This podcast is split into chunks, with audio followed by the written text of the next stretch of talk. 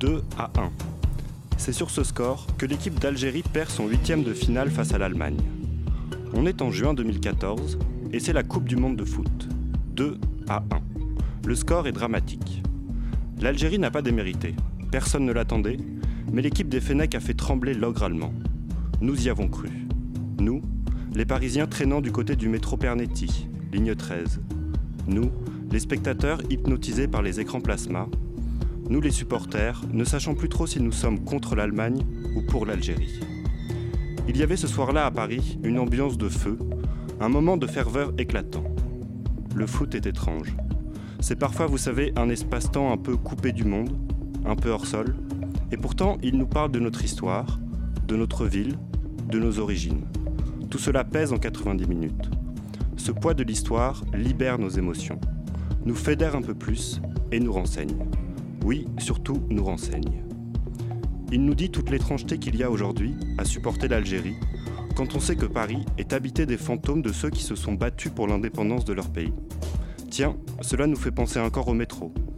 Station Charonne. Ici, dans notre studio de la Maison des Initiatives étudiantes, Métro Bastille, nous voulons prendre le temps, une fois, de penser à cette partie des franciliens que nous ne pouvons ne pas voir, puisqu'elle compose notre peuplade, malgré les excès des politiciens, qui appellent à la repentance, à l'oubli. Parler de l'Algérie à Paris, c'est déjà un choix en soi. Il nous mène à isoler un moment seulement une diaspora qui n'en est pas tout à fait une, puisqu'elle est tributaire de tant de choses partagées avec la France. De la longue nuit coloniale, de tant de passements de jambes de Zidane, de toutes les conneries de Ramsey, et de tous les concerts de l'Orchestre national de Barbès. De toutes les diasporas dont les voix du crépuscule vous ont parlé, il en manquait encore au moins une, et pas des moindres, puisqu'elle nous est de loin la plus proche, ou plutôt devrais-je dire, la plus intime.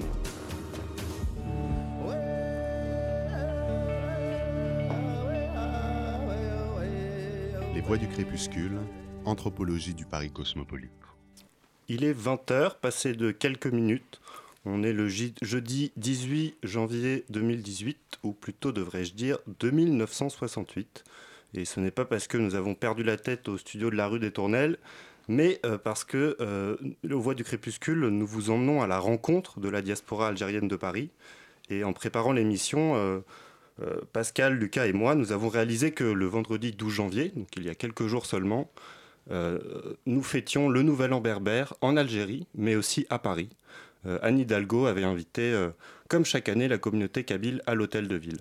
Donc c'est doublement l'occasion de vous souhaiter, Marie Poinzeau, vous qui êtes notre invitée aujourd'hui, à la fois la bienvenue et une très bonne année. Merci beaucoup. N'étant pas kabyle, je prends quand même le, le, petit mot pour euh, un message d'accueil. Euh, alors je vais vous présenter euh, rapidement avant qu'on commence. Vous êtes politologue, rédactrice en chef de la revue Hommes et Migration, dont plusieurs numéros ont été consacrés aux relations entre la France et l'Algérie dont deux en 2012, France-Algérie, le temps du renouveau, et Algérie-France, une communauté de destin, on en reparlera peut-être. Euh, vous êtes euh, surtout responsable du département édition du musée de l'histoire de l'immigration. Vous avez coordonné avec Nancy Green un ouvrage sorti en 2008, Histoire de l'immigration et euh, questions coloniales en France, et vous avez dirigé avec Serge Weber Migration et mutation de la société française, l'état des savoirs, publié euh, en 2015. Alors tout de suite pour se lancer dans le sujet, euh, j'aimerais bien qu'on puisse replacer un peu euh, cette communauté algérienne, cette diaspora parisienne en termes de chiffres. C'est peut-être la première chose qui la distingue des, autres diasporas de Paris. Pas vraiment, désolé de vous contredire. il est difficile effectivement d'estimer cette diaspora aujourd'hui, cette communauté alors d'Algériens de nationalité algérienne ou, euh, si on veut l'élargir, de descendants d'Algériens qui euh, ont euh, été naturalisés ou qui ont obtenu la, nationalité française à leur majorité, ou bien des petits-enfants d'Algériens qui, eux, sont français, nés français, etc. généralement, l'INED, ces dernières années, situe cette migration et cette communauté élargie à peu près entre 6, 7, 8, 800 000 personnes. c'est une... Ce qui en ferait peut-être quand même la première communauté étrangère. Non, la première communauté étrangère en France. Ah. je, voulais dire à Paris, parce qu'en termes de chiffres en France, effectivement. mais à Paris, on, on, est quand même sur 2,5 millions d'habitants. On aurait en rassemblant l'ensemble de la communauté. Voilà. Absolument. Euh, oui. Alors c'est vrai que c'est peut-être des chiffres contestables entre les, des chiffres les Algériens immigrés, qui, qui donnent des, des, des, notions d'ampleur de, de, présence mais euh, finalement, ce sont euh, des chiffres qui se construisent difficilement euh, compte tenu des difficultés qu'on a en France à recenser, à avoir des données statistiques qui prennent en compte l'origine, pas seulement la nationalité, mais l'origine, la naissance, le lieu de naissance des parents ou des grands-parents. C'est surtout que les chiffres, après, sont interprétables de mille façons. Et donc je pense que ce qui est plus intéressant, c'est de replacer l'immigration algérienne et cette communauté algérienne dans l'histoire de France, parce que là, effectivement, elle a une place tout à fait particulière, y compris dans la métropole, capitale, ancienne métropole d'un empire euh, français qui euh, avait rattaché euh, l'Algérie en autant de départements de son territoire. D'accord. Alors si justement on, se penche plutôt sur cet aspect historique, peut-être que la géographie, la répartition de la communauté algérienne à Paris et dans sa banlieue euh, elle, témoigne de cette particularité de la diaspora algérienne. Euh, parce que euh, c'est une société, enfin la société algérienne, elle s'est vite urbanisée et sous le coup de la colonisation, le, territoire algérien a été désorganisé et a entraîné donc des migrations de régions rurales, donc plutôt des gens de, milieux de, milieux, on va dire, défavorisés de l'Algérie, notamment des montagnes de Kabylie, vers la France et qui sont donc des gens venus euh, euh, pour trouver un travail et ce qui explique leur installation euh, à proximité des zones ou des anciennes zones industrielles de la région parisienne. Oui, il faut noter que c'est une immigration qui, contrairement aux idées reçues, est à la fois ancienne, plus ancienne que ce qu'on imagine, mais aussi très récente par rapport à d'autres flux migratoires, notamment européens, qui sont les premiers flux importants, économiques ou euh, politiques, euh, sur Paris. Euh, on remonte facilement au milieu du 19e siècle pour avoir une population très conséquente d'Allemands, de Suisses, puis de Belges, d'Italiens qui sont venus. Donc il faut ne pas jamais oublier qu'une immigration n'est jamais isolée d'un autre grand mouvement d'arrivée de, de, départ. Cette immigration, elle n'a pas été souhaitée par le système coloniale. Elle était même contrôlée et filtrée et euh, parce que euh, le système colonial qui a entraîné malheureusement euh, l'expropriation de beaucoup de, paysans en Algérie, notamment en Kabylie, et qui essayait de préserver cette population pour l'exploitation des, des, des, territoires agricoles, mal payés, avec aucune reconnaissance en termes de professionnels et de carrière, etc., sous quand même le code de l'indigénat, c'est-à-dire des gens qui étaient même euh, non considérés comme des citoyens, même si c'était français sans citoyenneté. Donc l'empire colonial n'a jamais souhaité, la métropole Paris n'a jamais souhaité que cette population arrive, mais cette population est arrivée quand même.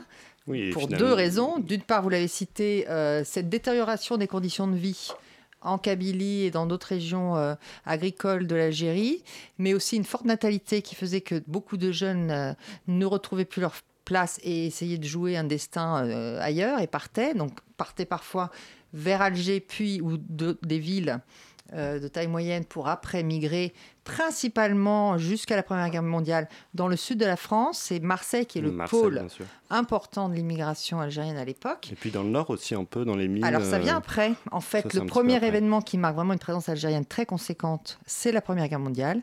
La mobilisation d'à peu près 60-80 000 travailleurs engagés pour remplacer les, les Français soldats partis au front et les 160 000 soldats coloniaux recrutés par l'armée en dépit de presque des états-majors qui n'auraient pas vraiment souhaité que ces coloniaux viennent, mais il y avait une nécessité de remplacer les, hommes au front.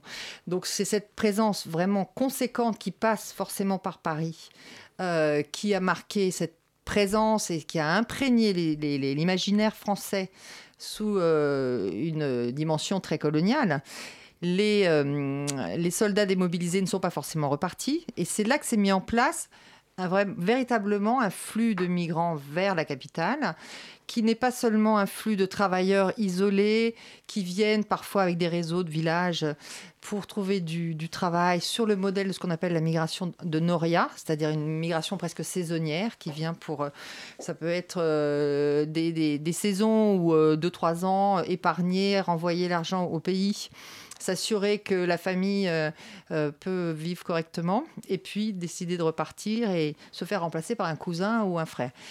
L'immigration familiale, elle arrive dès l'entre-deux-guerres. Et on la voit euh, s'installer dans les quartiers, effectivement, qui sont proches des lieux d'activité industrielle et, et, commerciale importantes. Ce qui ouvre sans doute une, deuxième séquence euh, on va dire après la Seconde Guerre mondiale, euh, des, migrations. Euh, mais juste pour revenir sur ce, premier moment que vous pointiez du doigt, il y a quand même un paradoxe parce que vous disiez que l'immigration n'a pas été souhaitée par l'Empire colonial et en même temps elle a été très utile à la construction de la, métropole parisienne, parce que les Algériens, on les retrouve notamment dans les, les compagnies omnibus, c'est eux qui construisent le métro parisien.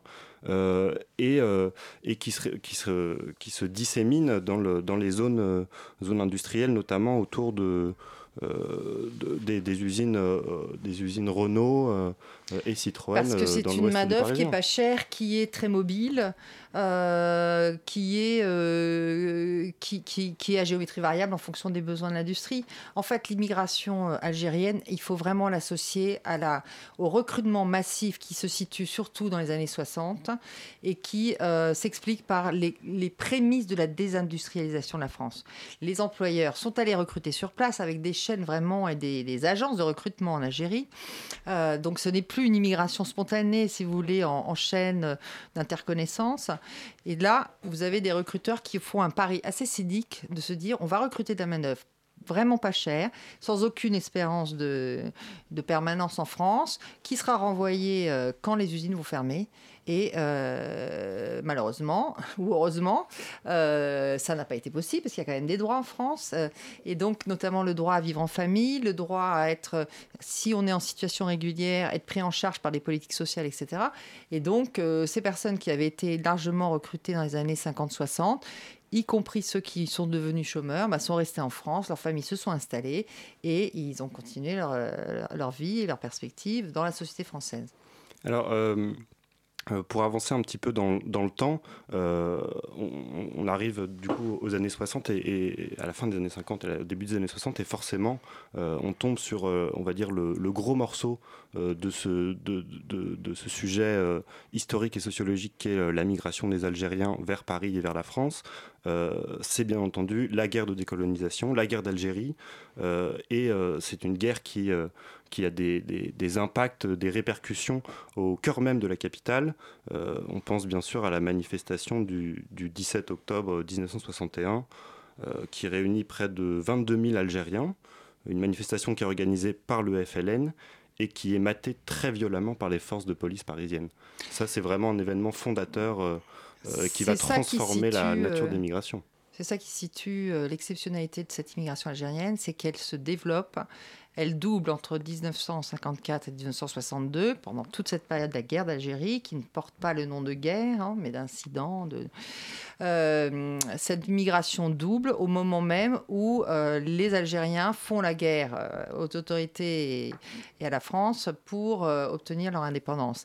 Et on peut même aller plus loin. Et on avait, euh, au Musée d'histoire de l'immigration, fait toute une exposition qui avait été euh, euh, dirigée par Benjamin Stora, l'actuel président du musée, pour montrer justement ce paradoxe d'une société qui migre très largement en métropole au même moment où elle fait la guerre, y compris depuis la métropole, pour obtenir son indépendance en Algérie. Et en fait, il faut comprendre que cette migration, y compris ici en métropole, est utile pour l'effort d'indépendance, l'effort militaire d'indépendance, parce que c'est dans les milieux de l'immigration qu'on va pouvoir recruter des compétences. Il n'y a pas que des ouvriers qui viennent euh, à Paris, il y a aussi beaucoup d'étudiants, beaucoup de, gens qui vont euh, être formés, qui sont venus en France pour se former. Qui ont euh, du coup acquis euh, ces idées de démocratie, de liberté, euh, de citoyenneté, etc., et qui vont formaliser, si vous voulez, le projet de société indépendante de demain, mais aussi financer cet effort de guerre depuis la métropole. Et le FLN est extrêmement puissant et organisé en métropole. Et du coup, après l'indépendance, il va y avoir des règlements de compte compliqués entre le FLN d'Algérie le FLN de la métropole pour essayer de s'assurer euh, l'accès au pouvoir. et donc, ça, c'est unique. Vous n'avez dans l'histoire de l'Europe aucun autre pays hmm. qui euh, est obligé alors, il y, a, cette situation économique qui fait que les gens partent d'Algérie à cette période-là pour chercher du travail en France parce que c'est la misère, mais aussi des gens qui viennent en France par calcul stratégique de se dire c'est de là, c'est de la métropole qu'on sera le plus efficace pour mener cette guerre d'indépendance. Oui, c'est ce qui va créer peut-être euh, cette relation qui est dure à qualifier, qui est une sorte d'amour-haine, enfin, qui, est, qui est très complexe. Euh, à ce sujet, je, voulais, je, tenais à, faire passer ce, court extrait euh, d'un film de Chris Marker et Pierre Lhomme qui s'appelle Le Joli Mai, qui est un essai euh, d'ethnologie de Paris en mai 1962. Donc on est quelques, quelques mois après les accords d'Évian. Et Chris Marker et Pierre Lhomme interviewent, un, un, jeune ouvrier né en Algérie, arrivé à Paris et qui forcément a un avis sur les événements en cours. Maintenant, comment vous voyez l'avenir? Bah, à mon avis, c'est un point personnel que je vous donne. À mon avis, moi, l'avenir de, l'Algérie, c'est une Algérie libre, premièrement. C'est l'essentiel. Libre de ses opinions. Puis alors, surtout, surtout une coopération avec la France. Parce que tout le monde le reconnaît, tous les Algériens, tous ceux que je connais, et j'en connais beaucoup, tous sont de mon avis parce qu'ils savent très bien que la France, c'est comme une mère. Seulement euh, qui n'est qui est pas. On a une mère, c'est la France, mais on n'a pas de père qui, qui, qui nous gouverne.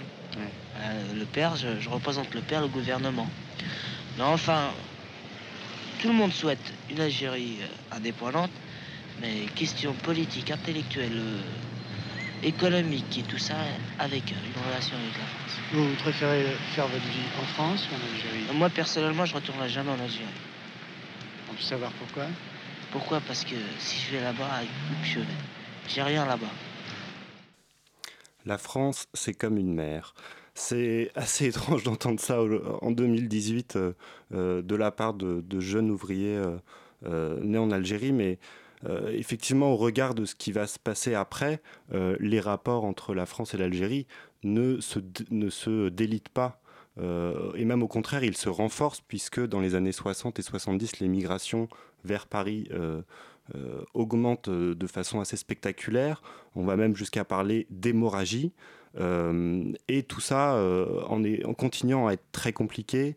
On a les harkis qui sont qui sont marginalisés, on peut dire. Euh, on a euh, ce que vous disiez à l'instant, ce paradoxe entre euh, cet attachement, parce que la France et, Paris ont pu être un, lieu d'aide au combat nationaliste. Et en même temps, ce qui progresse, c'est aussi le racisme, c'est l'apparition du mot beurre dans les années 80, c'est la marche pour l'égalité et contre le racisme en 83. Comment on peut caractériser cette, cette dernière période, ou plutôt cette troisième période des années 70 et 80 comment elle, euh, elle, finalement, elle, illustre, euh, euh, on va dire, le, chemin tortueux de ces migrations algériennes vers Paris? Tout d'abord, dans les accords d'Évian, il n'y a pas vraiment de... La, question migratoire n'est pas clarifiée. Et donc, c'est des accords bilatéraux qui vont essayer de maintenir ces migrations, mais d'accord entre deux États indépendants pour l'Algérie et, la France.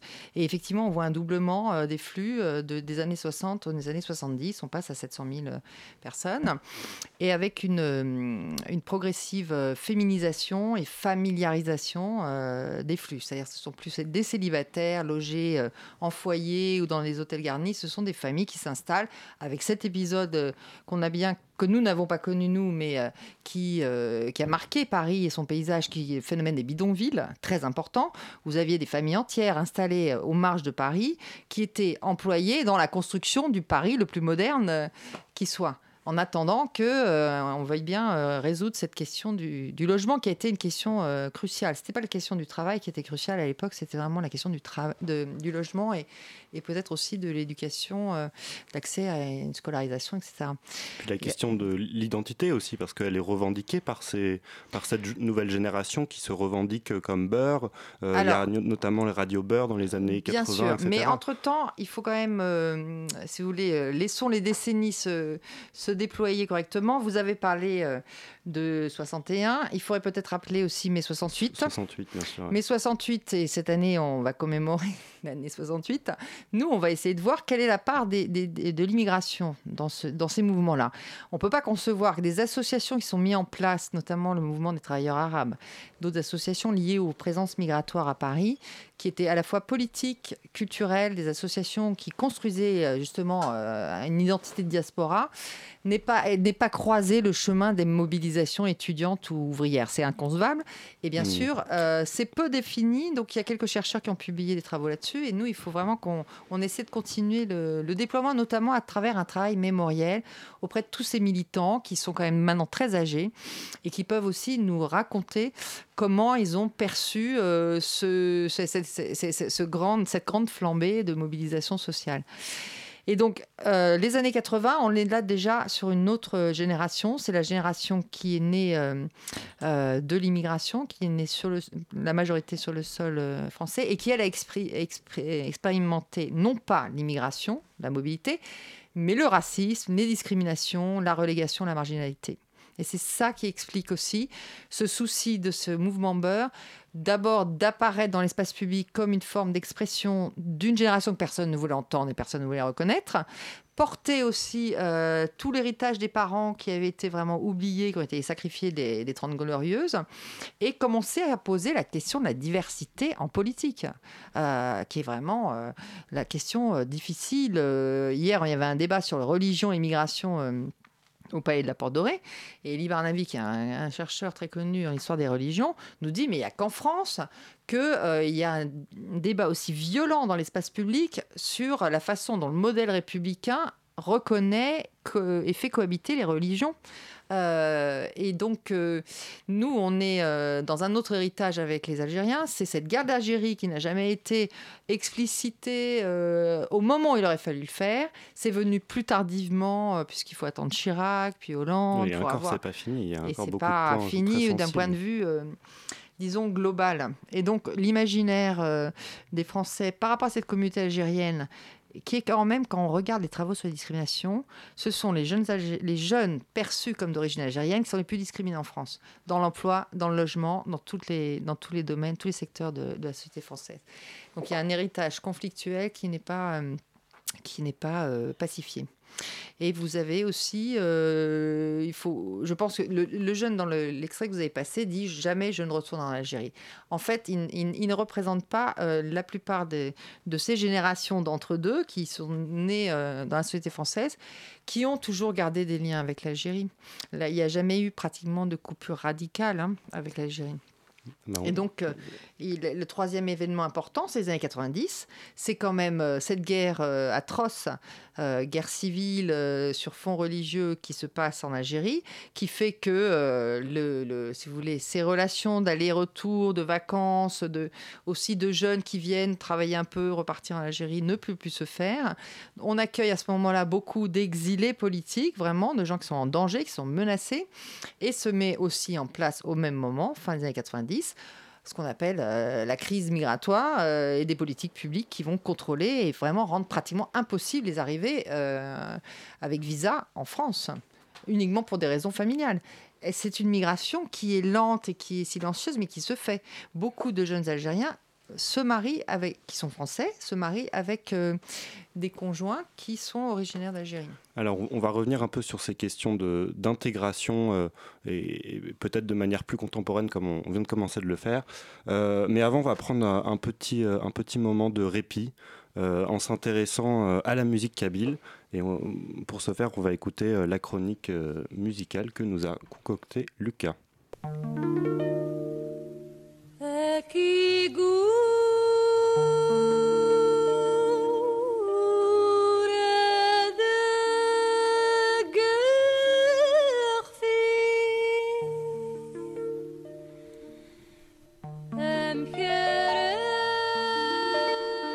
C'est dans les hautes montagnes kabyles, cette région fière et résistante, que naît l'ashwik, la musique traditionnelle kabyle.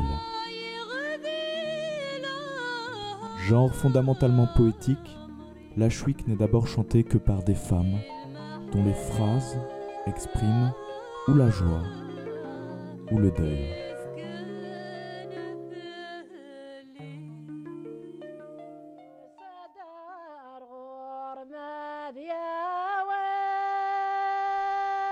C'est dans la vie quotidienne, lors des travaux domestiques, que s'exprime ce chant qui s'exécute sur un rythme libre, où l'improvisation y est maîtresse. Puis, elle se dote d'instruments qui l'accompagnent désormais dans de fabuleuses joutes poétiques.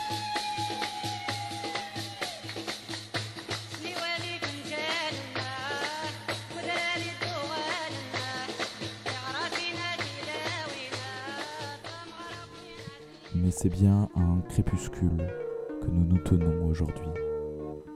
La chouique résiste, mais souffre des assauts répétés de la culture de masse. Et ce n'est que par l'acharnement de certains que survivent encore ces chants.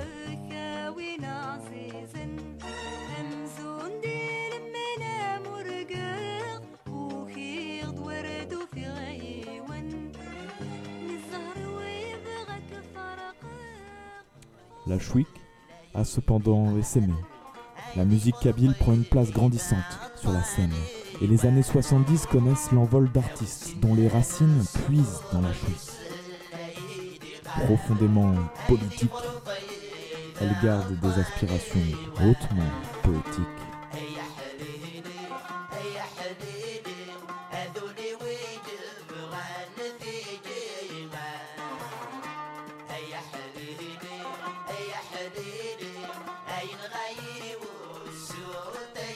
La langue française a aussi des héritiers. Et c'est particulièrement à un, Slimane Azem, à qui je vais laisser la place avec deux extraits. Le premier, hautement inspiré de la tradition achouik, retrace l'expérience d'un exil vers la France. Et le deuxième évoque la fameuse carte de résidence, si chère à nombre d'Algériens de France.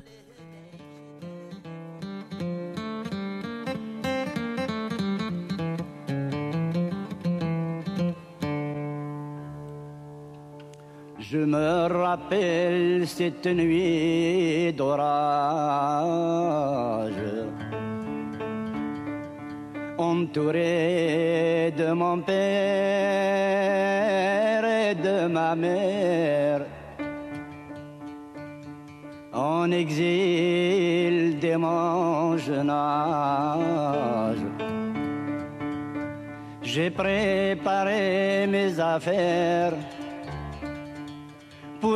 premier voyage, m'exiler au-delà des mers. Je revois d'ici mon village et tout ce qui me sont très cher. Pour moi, ce paysage est le préféré de la terre. L'Algérie, mon beau pays, je t'aimerai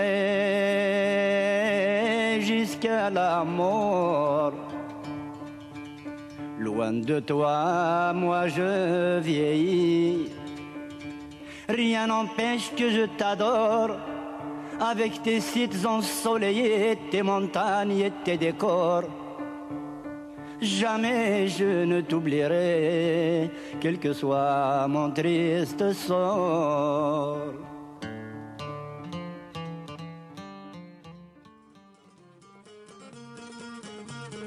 Toujours des conversations, le chômage, l'immigration.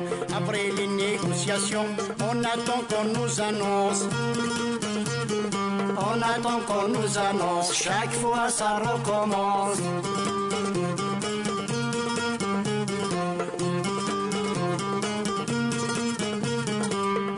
أنا يجي نصبر في ثمور عزيزنا الأمر ناي الليل سمع الصافر ابصر لدي في راس. ابصر لدي في راس. ما يلولاش للريزيدونس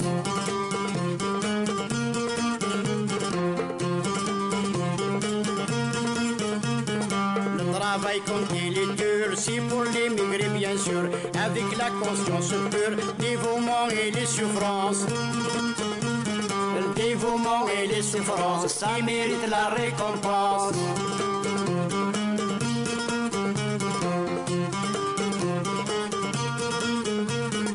Après tout, ça me fera du bien de retourner chez les miens. Je suis un Africain, le soleil en permanence. Le soleil en permanence, pour moi ça a de l'importance.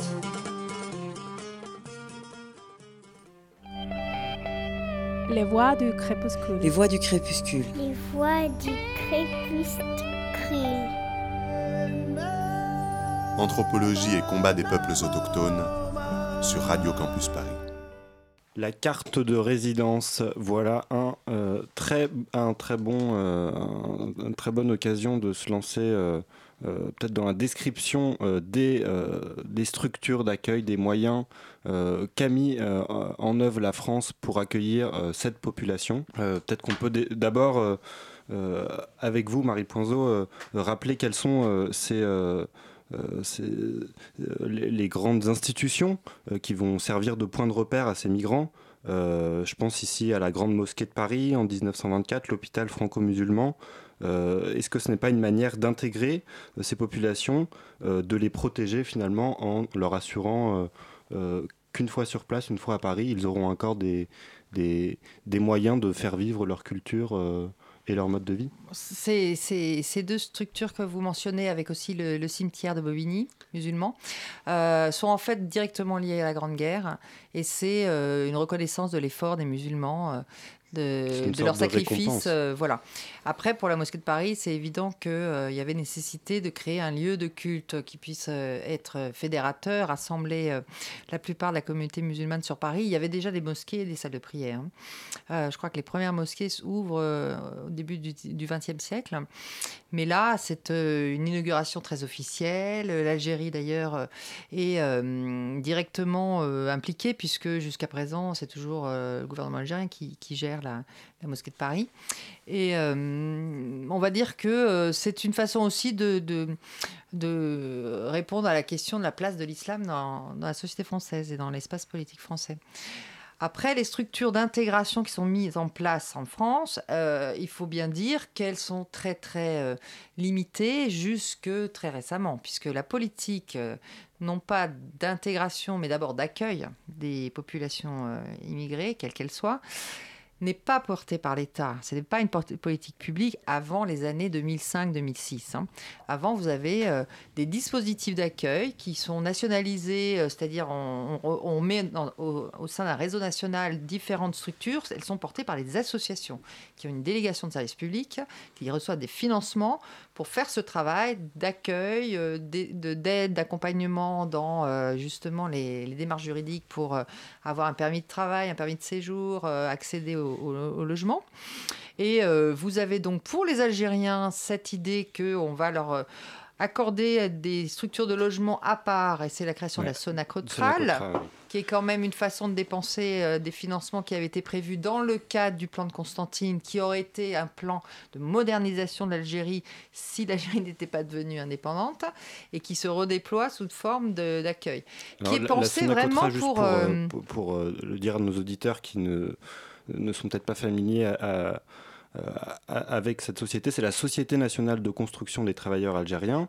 Euh, et comme, vous, comme vous, venez de le dire, en fait, elle, s'occupe de, euh, de, de trouver des logements et d'organiser des logements euh, dans Paris et, ailleurs, mais avec quand même une, on va dire une optique un petit peu spéciale, c'est-à-dire que à la fois il faut euh, assurer un logement euh, à ces migrants et en même temps il faut euh, les rendre discrets.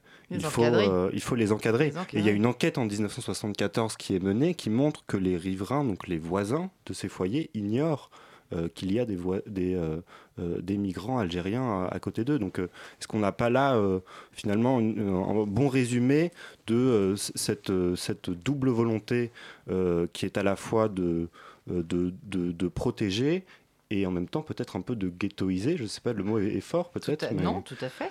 En fait, vous avez trois types de logements en France pour les populations immigrées, algériennes notamment, parce que c'est vrai que les populations portugaises qui aussi, ou espagnoles qui arrivent en masse dans les années 60 sont à peu près au même régime.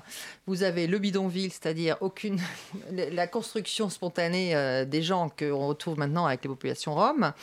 Vous avez les hôtels garnis et tous ces hôtels où les familles s'entassent dans une chambre et qui ont été vraiment euh, très importants dans l'accueil, ce qui explique aussi pourquoi les populations se sont installées surtout dans l'Est et le Nord parisien, un peu dans le 13e et 12e. C'était là où on trouvait ces hôtels garnis, qui ont plus mmh. ou moins disparu au fur et à mesure. Et vous aviez cette structure Sonacotra, logement foyer de travailleurs migrants, prévu dans une vision de l'immigration uniquement de travail, transitoire, de gens qui n'allaient pas rester, qui avaient besoin d'être hébergés. Et très contrôlés, puisque souvent c'était des anciens militaires qui euh, étaient en charge de la gestion de ces foyers et qui ont été transformés progressivement et récemment en résidence sociale, toujours pour accueillir des populations démunies. Euh, donc il y a une logique quand même de, effectivement de, marginalisation très, très volontaire. Les personnes qui euh, étaient dans les bidonvilles, dans les foyers, dans les, les hôtels garnis, se sont retrouvées dans les années 70-80 en, zone de transit, dans les logements de transit, on appelait comme ça à l'époque, et ensuite sont arrivés dans le logement social, celui que les familles de classe moyenne ne souhaitaient plus. Euh, où, les familles de classe moyenne ne souhaitaient plus être. Et donc, on retrouve cette population de nouveau dans les banlieues 93 mmh. et de l'Est parisien. Il y a une logique de, qui, euh, qui prend des effets de ségrégation spatiale et, et qui sociale. Va continuer ensuite avec les grands ensembles. Euh, Absolument, qui se met en œuvre euh, dès cette époque-là. alors pour continuer sur cette question du, du, logement, on voulait, aux voix du crépuscule, isoler un peu une partie de cette population algérienne qui est celle de, des étudiants, donc des étudiants algériens qui arrivent en France et qui qui doivent trouver des, moyens de, des moyens de se loger, des moyens de se nourrir, des moyens de continuer leurs études. Euh, et ce qui est particulièrement frappant aujourd'hui, c'est que en fait, euh, il n'y a pas vraiment d'accueil organisé. par exemple, à la Cité universitaire de Paris, il n'y a toujours pas de maison de l'Algérie, ce qui est une aberration, malgré, bon, il y a eu un, projet lancé en 2005, mais c'est un projet qui traîne. Et c'est là qu'on voit finalement le, que le euh, que, l'État français avance à tout petit pas sur ces questions. Euh, mais je vais passer le relais à, Pascal qui va nous présenter euh, son carnet sonore et peut-être nous emmener un petit peu plus loin sur cette question des, étudiants. oui, donc le carnet sonore, en fait, cherche simplement à donner la parole directement aux, étudiants algériens. Donc j'en ai rencontré trois. voilà, trois étudiants au CNAM, je pense que j'ai pas beaucoup plus à en dire. On va passer le carnet sonore et puis euh, on a parlé de, de différents sujets avec eux. On leur laisse la parole alors.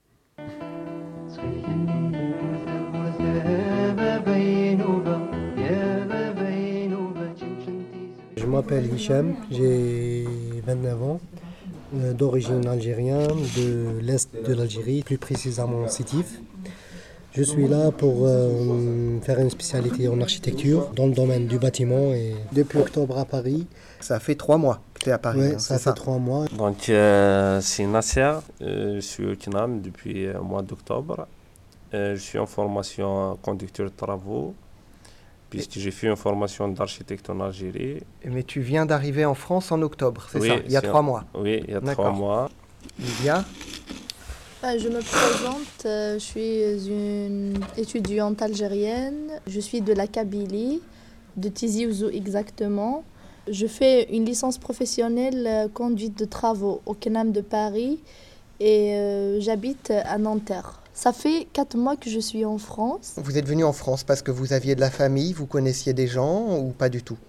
Oui, euh, il y en a beaucoup de Kabyles en France et moi personnellement j'ai beaucoup de familles en France. La majorité des Kabyles euh, aiment bien venir en France parce qu'ils ont vraiment de capacités mais ils ne trouvent pas les moyens en Algérie donc c'est pour ça qu'ils viennent en France pour investir, pour faire des études et euh, si on fait des, statistiques on, trouvera plein de, médecins algériens en France, plein d'avocats, plein d'experts. Et, qui sont plutôt Kabyles. Oui, c'est des Kabyles. après la guerre il y avait plein de Kabyles qui sont venus en France parce que la Kabylie, c'est une zone, c'est une zone montagnarde et euh, il n'y avait pas trop de moyens. Et puisqu'ils étaient intelligents, donc ils ont appris la langue française. Donc juste après l'indépendance, il y en a beaucoup qui sont venus, même avant l'indépendance, il y en a beaucoup qui sont venus travailler en France pour aider leur famille. Et pour la langue française, que les Kabyles maîtrisent, euh, enfin les anciens, c'est par rapport à, c'est parce qu'ils ont accepté les pères blancs dans, dans leur village. Vous voyez? Parce que les pères blancs, ils ont instauré des gens en Kabylie, vous voyez? Les pères blancs? Oui, c'est ça. Donc, euh, des prêtres blancs Oui, c'est ça, d'accord. Il n'y a pas une famille en Kabylie qui n'a pas une personne, euh, en France, un membre de la famille qui est en France. Comment est-ce que s'entendent les, les Kabyles et les Arabes euh, à Paris, algériens Comme vous voyez maintenant, là on est en train de faire interview et là on est dans la même classe et parmi mes amis de classe, c'est des Kabyles, Nasser et Lydia. Moi, personnellement, je ne vois pas de, de conflit. de conflit ou d'obstacle pour la communication entre les, Arabes et les Kabyles. Au contraire, euh, on vient du même pays, on s'entraide ici et voilà. En tout cas, le problème kabyle et arabe, c'est une création euh, politique et étatique. Vous voyez? Mm. Donc avant, il n'existe pas. Aujourd'hui, c'est le nouvel an kabyle. On est le 12 janvier. C'est toujours le 12 janvier Oui, c'est toujours. C'est la nuit du 11. Alors, qu'est-ce que vous allez faire hein, pour le Nouvel An Kabyle? Hichem, toi, tu fais quelque chose ou pas? Non, moi, je ne fais pas ça. Ça fait pas partie de mes traditions en famille et tout. Mais quand j'étais en Algérie, j'étais toujours invité cette veille à manger chez mes amis kabyles à Sétif. Euh, pour nous, donc, il y a une fête euh, ce soir. On va y aller à la fête. Donc c'est Alain Amran qui va chanter, enfin Alain Amran c'est demain, et un autre groupe qui va chanter ce soir, du groupe MZ. Ça se passe où? Au Bervilliers. D'accord. Donc on va y aller là-bas, on va, on va essayer de trouver euh, la salle. Ben nous, on fait l'an kabyle à la maison. Il y a, y, a toute, euh, y a toute la vaisselle traditionnelle qu'on fait sortir. On prépare à manger des, des, plats traditionnels, du couscous, sikso, et aussi euh, des, des, des, gâteaux kabyles, ferrarifin, le msemen. Et aussi, il y a toute la famille qui se, qui se réunit. C'est un moment de joie partagée. Et euh, cette année, en Algérie, le 2 janvier est devenu férié. Donc euh, cette année, il est, il est plus fêté que les années d'avant. Il y a toute l'Algérie qui a, qui a fêté cette journée. Donc c'est déjà un gain pour la, la Kabylie. L'année nouvelle Kabyle, c'est 2900. 69. Donc c'est. Ah, 68. Ah oui. Hmm. Est-ce que bon, déjà, est-ce que vous avez eu l'impression d'être bien accueilli en France? Il y a toujours le problème des papiers. À la préfecture, tu vas sentir la différence entre un étranger et un Français. Ils te le font sentir, quoi. Oui, c'est ça. Tu vas attendre. Dans leur attitude euh... Je sais pas, tu viens étudiant ici, euh, après euh, vous vous trouvez avec un rendez-vous euh, de 3 4 mois plus tard pour déposer vos papiers. Quant à les autres étudiants étrangers, ils auront un visa d'une année, mais les Algériens, ils ont un visa de 3 mois. Donc euh, mm. vous êtes obligé d'activer dans les premiers 3 mois pour avoir votre euh, titre de séjour. Et, je vous ai dit que le rendez-vous des fois dépasse les 3 mois, donc votre visa sera expiré et vous n'avez pas le titre de séjour. Euh, personnellement, je vois que les, Français se divisent en deux. Il y a une catégorie qui aime bien les Algériens, accueille bien les étudiants algériens et tout. Mais il y a une autre euh, catégorie de gens, hein, ils sont vraiment racistes. Euh, ils le montrent par leurs gestes, par leurs leur paroles, comportements et tout. par rapport à la paperasse, c'est difficile, mais ça va, on commence à... On, est, on, on s'intègre rapidement. Est-ce que vous aimez bien Paris? Euh, donc il est un peu stressant. Les moyens de transport, on n'est pas habitué avec euh, du marché sur, la terre. Donc, euh, Sous la terre. Moi, je vois que Paris est belle pour les touristes. Et c'est les touristes qui, qui profitent de ça, mais autant qu'étudiants, on n'a pas encore vu Paris. Donc on est avec les papiers, avec les inscriptions, la recherche du travail, le loyer et tout. Donc on n'a pas le temps. si jamais vous faites votre vie ici, est-ce que vous aimeriez vous marier à un Algérien ou une Algérienne? C'est vrai que c'est pas pour moi, ça ne pose pas de problème si je trouve une personne, euh, enfin une personne euh, que j'espère Moi, par contre, je, je, je, pris la décision. Et j'espère que je ne vais pas la changer. Je vais marier avec un Kabyle. Ah. Même si je trouverais, c'est vrai que les Français, il y a des bonnes personnes, il y a des bons, il y a des beautés intérieures et tout, mais moi, mais moi, je veux garder mes, mes racines et tout, donc euh, j'aurai un conjoint kabyle. Je vais me concentrer sur mes études et de pour faire ma vie ici. Et après, euh, c'est, ça va venir tout seul. Mais euh, franchement, je ne planifiais pas de quelque chose de précis, genre je vais me marier avec une Française ou une Algérienne ou une Arabe.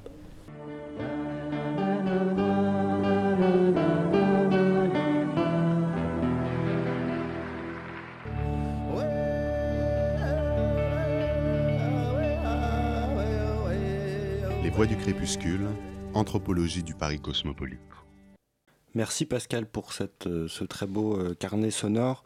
Euh, on a bien vu que les étudiants algériens, ils sont, ils sont quand même en fait dans des conditions très particulières d'accueil, euh, presque dans un régime particulier, euh, sachant que depuis les années 60, depuis les premiers accords sur la libre circulation euh, des étrangers, on n'a jamais vraiment réussi à les placer comme des étudiants étrangers par, comme les autres on leur a toujours réservé un statut un petit peu particulier, euh, que ce soit des astérisques dans les lois, euh, de petites transformations. J'ai un exemple qui illustre bien ça, c'est euh, une loi en, 2001 qui stipule que pour travailler en France, un étudiant algérien, il a besoin de, passer par la préfecture. On a entendu parler de la préfecture dans, cet extrait, contrairement à l'immense majorité des étudiants qui ont juste besoin d'un visa. Comment expliquer cette situation très très difficile finalement pour les, Algériens. Euh, la formation euh, fait, partie des, fait partie des raisons de migration et le gouvernement algérien à l'indépendance avait un très gros déficit d'encadrement. Donc il y a eu tout aussi toute une migration de Français vers l'Algérie pour prendre des postes dans l'enseignement, dans l'administration, etc., de façon un peu temporaire pour attendre que cet euh, euh, encadrement administratif puisse se mettre en place. Donc cette formation vers la France, elle, euh, malheureusement, elle a des conséquences. C'est que la culture française, l'administration, la langue française finit par être acquis et c'est une compétence que les personnes qui sont envoyées avec des bourses, parce que la plupart du temps, ces étudiants étaient boursiers, de l'État algérien. Ils repartent aussi avec des savoir-faire, avec aussi une certaine, euh, un bagage politique euh, qui n'a pas toujours plu euh, gouvernement algérien. Ce qui se passe de nos jours, c'est qu'on a une migration étudiante très importante, très importante vers la France. C'est en fait une fonction attractive de, de, Paris. comme toutes les capitales européennes, il faut montrer qu'on est capable de attirer les meilleurs, les, les, jeunes les plus talentueux. et donc, euh, Paris est obligé de se mettre un peu euh, à, la, dimension européenne pour pouvoir euh, rentrer et continuer cette, cette concurrence. Ça, c'est du côté français, mais du côté algérien, est-ce qu'il n'y a pas une Du côté algérien, il y a eu, à mon avis, de plus en plus. bien sûr, puisque c'est une réalité. Ce qu'on appelle Arga, c'est une migration qui s'est surtout développée dans, au début, fin des années 90-2000 de gens qui veulent quitter l'Algérie parce que leur formation, euh, d'abord, doit être complétée, enrichie, professionnalisée, et surtout, euh, leur formation, leur diplôme ne leur donnera pas accès à des, emplois qui sont à hauteur de leurs espérances. Donc, ils viennent en France avec un statut d'étudiant pour compléter leur formation et pour espérer intégrer le marché du travail français. C'est une nouvelle voie, si vous voulez, euh, d'insertion dans la société française le gouvernement algérien n'est pas dupe. Il sait très bien qu'il, euh, c'est ce qu'on appelle euh, la fuite des cerveaux et il essaie de lutter. Malheureusement, cette formation n'est pas accompagnée de politiques d'aide au développement en Algérie. C'est compliqué de travailler avec l'Algérie. Même des entrepreneurs algériens qui se forment ici et qui repartent en se disant qu'ils vont déployer des initiatives sont souvent rencontrent des, obstacles et des difficultés. Et donc on voit que cette, toute cette mécanique qui pourrait très bien marcher, et qui marche avec d'autres populations, ne marche pas bien avec l'immigration étudiante algérienne. Et c'est vrai qu'en France, ils sont, et à Paris tout particulièrement, ils sont confrontés à d'immenses problèmes de logement, euh, de relations avec les autres étudiants. Le CNAM, par exemple, le CNAM qui est quand même... Dont on parlait à l'instant, dans la euh, chronique. Qui, est un grand établissement hein, de, spécialisé dans la formation professionnelle. Euh, ce n'est que très récemment qu'ils ont mis en place, ils ont pris conscience de l'importance des migrations dans les formations. Alors, à la fois en tant que hum, dans les, dans les formations pour le public qu'ils accueillent. Et donc le, directeur du CNAM euh, a décidé euh, d'ouvrir davantage les portes et de favoriser euh, les démarches juridiques pour des étudiants étrangers, algériens ou autres, parce qu'il y a un vivier comme ça d'étudiants tout à fait intéressant. Ça tisse aussi des relations avec les pays d'origine. Et il a pris en compte l'immigration comme une thématique à développer systématiquement dans toutes les formations. Aujourd'hui, on, on, en est réduit à ça. On en est réduit à des écoles ou euh, des, euh, je sais pas, des associations étudiantes qui doivent faire pression, qui doivent organiser à la place de l'État. Parce que les grands systèmes de formation en France, pendant longtemps, n'ont pas imaginé les problématiques migratoires comme des problématiques d'évolution des sociétés, des économies, etc. C'est très étonnant. Toutes les, par exemple, toutes les écoles de formation du travail social. L'accompagnement social en France, c'est quand même un très très grand secteur, encore euh, public. Les, travailleurs sociaux, les agents euh, dans l'animation, dans l'accompagnement des personnes, n'ont aucune formation sur euh, l'émigration, les, justement ces réalités des diasporas, etc., les nouveaux publics arrivants, etc. Dans beaucoup de secteurs importants, il y a eu une espèce d'opacité ou de refus de prendre en compte l'évolution d'une société ouverte sur le monde. Et du coup, euh, la formation initiale ne fait pas ce travail. C'est des formations euh, le long du, parcours professionnel qui peuvent les faire, avec des organismes qui sont souvent très spécialisés, mais qui ont des difficultés à, maintenir euh, leur existence et leurs activités. Il faut vraiment qu'il y ait un effort fait en France pour essayer d'imaginer qu'on n'est plus une société du terroir enfermée dans, nos frontières. Mmh. C'est absurde. On est, ouvert, on est mondialisé, donc euh, il faut que ça, les répercussions de cette mondialisation se retrouvent dans tous les, systèmes de formation. Alors, euh, avec cet exemple de, des étudiants, on voit bien le, statut à part qu'ont les Algériens. On a vu que par l'histoire, que par la mémoire, euh, pour les chiffres peut-être un peu moins du coup, mais que la communauté euh, enfin la population d'origine algérienne avait un statut très particulier. Euh, comme on en arrive euh, au terme de, l'émission bientôt, est-ce qu'on peut parler, je vais vous poser la question, est-ce qu'on peut parler vraiment de, diaspora ou est-ce qu'on est dans une communauté? Est-ce que le terme de diaspora est approprié? Est-ce qu'il y a vraiment un échange entre euh, l'Algérie euh, et Paris euh, qui fait que cette communauté est comparable à la diaspora iranienne ou à d'autres diasporas alors le thème de diaspora, en fait, nous, on l'utilise dans les études migratoires pour expliquer des flux migratoires qui sont internationaux. C'est-à-dire la diaspora iranienne, vous la retrouvez aussi bien en Europe, aux États-Unis, en Australie. Et donc ce sont des réseaux qui se mettent en place via l'immigration et qui perdurent et qui euh, permettent de faire euh, des développements à la fois économiques, matrimoniaux, de maintenir à travers une identité du pays d'origine un lien entre toutes ces ramifications de populations installées partout dans le monde. Avec l'Algérie, ça n'est pas du tout le cas. D'abord, c'est une immigration, on essaie de le montrer, qui arrive quand même relativement tardivement par rapport à la longue histoire de l'immigration en France, et elle ne vient qu'en France. C'est ce que hum, Vitol de Venden, qui est une politologue très connue dans, les études, parle de couple migratoire, c'est-à-dire elle ne concerne qu'un pays, l'Algérie et la France. Vous trouvez pendant très très longtemps très peu d'Algériens installés en dehors de la France. La relation avec la métropole est pratiquement quasi absolue, de par la langue, de par cette histoire commune certes violente et violentée.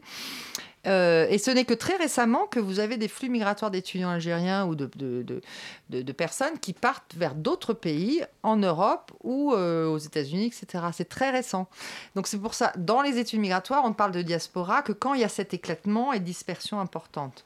On peut parler de diaspora d'un point de vue plus culturel, anthropologique, comme la reconstitution d'une communauté qui euh, se dote d'un espace à la fois imaginaire, affectif, culturel, pour maintenir une relation avec le pays d'origine. Et là, effectivement, on peut parler de diaspora pour, pour les Algériens. Elle n'est pas spécialement particulière à, l'immigration algérienne. Elle est de fait pour toute population qui en nombre euh, transplantée, on va dire, dans une autre société. Et qui essaie de combiner aussi des formes d'hybridation culturelle avec la société d'accueil, parce qu'elle n'est jamais cloisonnée, enfermée sur elle-même. Il n'y a pas de ghetto euh, algérien à Paris.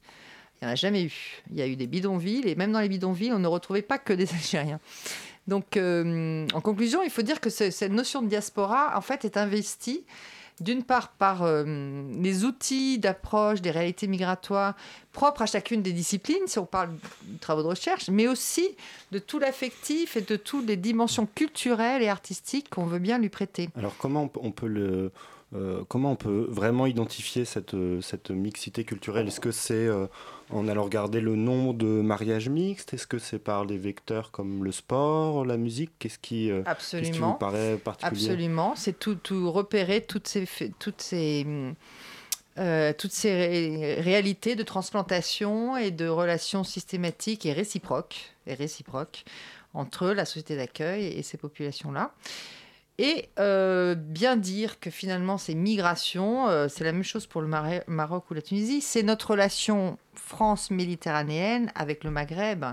Et c'est une relation qui est historique, qui est une grande chance, qui n'est pas handicap, qui ne doit pas être euh, combattue euh, aujourd'hui, si vous voulez, sous l'angoisse d'une menace d'invasion.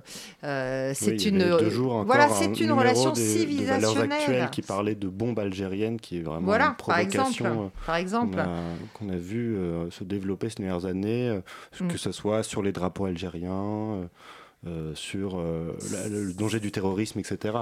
C'est vrai que c'est un, un, danger ou un argumentaire politique qui revient en force euh, alors qu'on on pensait euh, commencer à s'extirper de la mémoire coloniale. Enfin, euh, on arrivait à en parler, à en discuter, etc. Mais apparemment, c'est pas fini.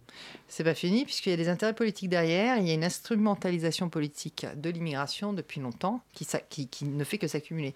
Je pense qu'il faut qu'on voit ces migrations comme des passerelles civilisationnelles à tout point de vue, entre la France, l'Europe et le reste du monde, euh, comme des facilitateurs de, de, relations qui vont se rétablir dans l'équilibre, lentement, progressivement, j'espère, et qui permettent encore à la France d'avoir une dimension internationale beaucoup plus peut-être euh, en dehors de son euh, rôle de nouveau dans la construction européenne, du projet européen. Euh, je pense que l'immigration, la France peut s'appuyer sur ces populations migratoires pour développer des relations intelligentes, de la diplomatie à la fois culturelle et économique avec les pays dont sont originaires ces populations. Et ça, l'élite politique en France n'est pas préparée, du mal, à sortir du prisme de, discours médiatiques sur l'immigration. Et comment, quand on est euh, chercheur ou quand on lance des projets de recherche comme c'est votre cas, on peut essayer justement de, d'infléchir ces, décisions politiques. Comment on peut, diffuser finalement euh, euh, cette, histoire, euh, cette histoire très sensible et, chargée d'émotions mais qui doit nous être, qui doit être connu, qui doit euh, se diffuser, qui doit s'imprégner dans la société française. Comment on peut le faire? Ah, Moi, je ne suis pas chercheur, mais je dirige une, une revue qui publie et diffuse les connaissances produites par la recherche. C'est quand même différent. J'essaie de, de, voir comment les nouveaux chantiers émergent. C'est vrai qu'il y a des jeunes générations d'étudiants qui sont beaucoup plus ouverts, avec un spectre très internationalisé de leur recherche et plus la monographie euh, le lieu, un lieu, euh, un temps et, une population. D'autre part, et donc avec des échanges avec des équipes internationales, c'est très important pour renouveler les questions euh, de la recherche. Une fois que la recherche est produite, effectivement, il faut essayer de la diffuser par des formes de médiation. Le musée en est une. Les publications, éditions, un site internet spécialisé en sont aussi la programmation, bien sûr, de tous ces concerts, de toute cette euh, euh, créativité euh, commune, hein, puisqu'elle est partagée entre, qui s'inspire, qui fusionne, si vous voulez, des héritages différents. il faut qu'elle s'exprime dans l'espace public, dans les lieux que les lieux reconnaissent, les lieux les plus institutionnels de la culture reconnaissent ces formes d'expression. Et je pense, comme je vous disais tout à l'heure en introduction, il faut aussi essayer de transmettre la notion de, de récit individuel, d'une dimension émotionnelle de ces migrations, ce ne sont pas que des abstractions ou des chiffres, c'est aussi des êtres humains. Et donc si on veut que la rencontre des êtres humains se fasse, que les imaginaires évoluent, il faut restituer cette dimension humaine, individuelle des migrations. Médiation, récit, imaginaire, voilà des très beaux mots pour finir cette émission. Les voix du crépuscule s'achèvent, mais elles reviennent dès le mois prochain.